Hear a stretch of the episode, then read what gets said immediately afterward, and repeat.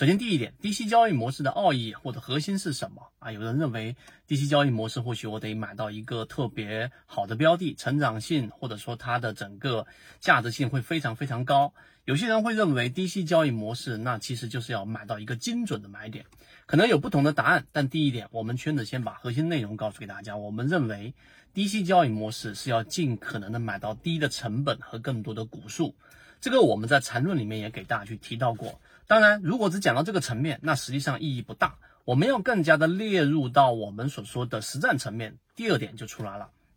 有两个结构。第一个结构就是我们所说的缠论，缠论给我们一个很大的启发性，是来自于它对于买卖点的归类。第一类型买点是当一个中枢，然后出现一波调整，快速的调整之后，出现一个背驰，这个背驰就产生了第一类型买点，就像是一个 V 字形啊，你可能处于 V 字形的右下角的一个次低点，来判断前面的是一个低点。这种情况之下呢，有概率，也就是说它有可能会是一个低点，也有可能是一个下跌中枢、下跌趋势的一个中继啊，这是极极有可能的。所以缠论的第一类型买点是这个，但第二类型买点就不一样了。第二跟第三类型买卖点实际上是形成了一个趋势过程当中的一个回踩确认，这个回踩站稳了，踩扎实了。并且止跌了，于是出现我们所说的次级别的背驰，然后出现了第二类型买点或者第三类型买点。这一点的意义实际上是由原来的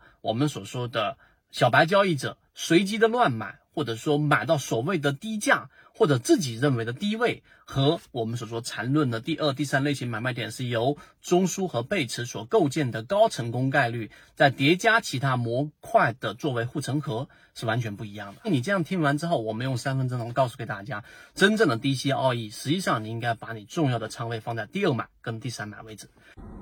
如果对于这个模型有兴趣，想更深入的了解这个模型对于自己的交易是不是有启发，可以直接添加我的朋友圈 MACD 七幺二幺。